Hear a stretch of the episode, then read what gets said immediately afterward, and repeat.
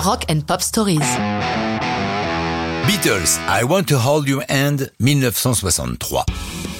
Contrairement à ce qu'on imagine, pour des Anglais conquérir le marché américain, le plus important au monde, n'est pas une sinécure. Pas plus hier qu'aujourd'hui, demandez à Oasis ou Blur ce qu'ils en pensent. Les États-Unis sont ultra protectionnistes, économiquement et culturellement. Si bien qu'alors que les trois premiers singles des Beatles ont déclenché la Beatlemania au Royaume-Uni et en Europe, des chansons comme She Loves You, sorties sur des petits labels américains, ont été des flops. Brian Epstein, leur manager, a demandé au groupe d'écrire quelque chose susceptible de toucher le public US.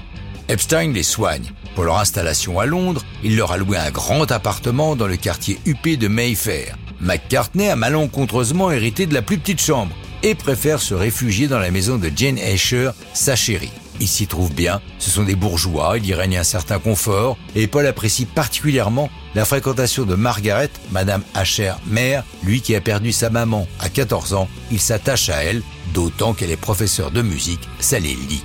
Il occupe une chambre sous les toits dans laquelle les Asher ont fait installer un piano pour qu'il puisse travailler. Il y en a également un au sous-sol. C'est là que McCartney rencontre régulièrement Lennon pour composer. Cet après-midi-là, ils travaillent tous deux avec assiduité pour relever le défi lancé par Epstein. C'est en une heure seulement qu'ils écrivent I Want to Hold Your Hand. Sous son aspect innocent, je veux prendre ta main, cette chanson est pleine d'érotisme. Ils n'en sont pas conscients à l'époque, mais des décennies plus tard, Paul déclare Il y avait de l'érotisme derrière tout ça. C'était comme un moteur pour tout ce que j'entreprenais.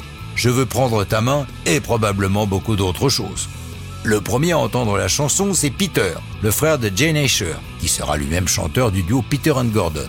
Il est dans la maison, John et Paul l'appellent pour avoir son avis. Il écoute et est enthousiaste. Dès sa sortie en Angleterre le 29 novembre 63, I Want to Hold Your Hand devient numéro 1.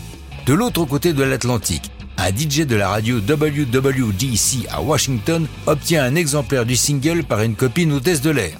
Dès sa diffusion, ses auditeurs s'emballent. Du coup, la firme Capitol, qui avait prévu de sortir le single aux États-Unis le 13 janvier 64, accélère la publication et le disque est dans les bacs le 26 décembre 63.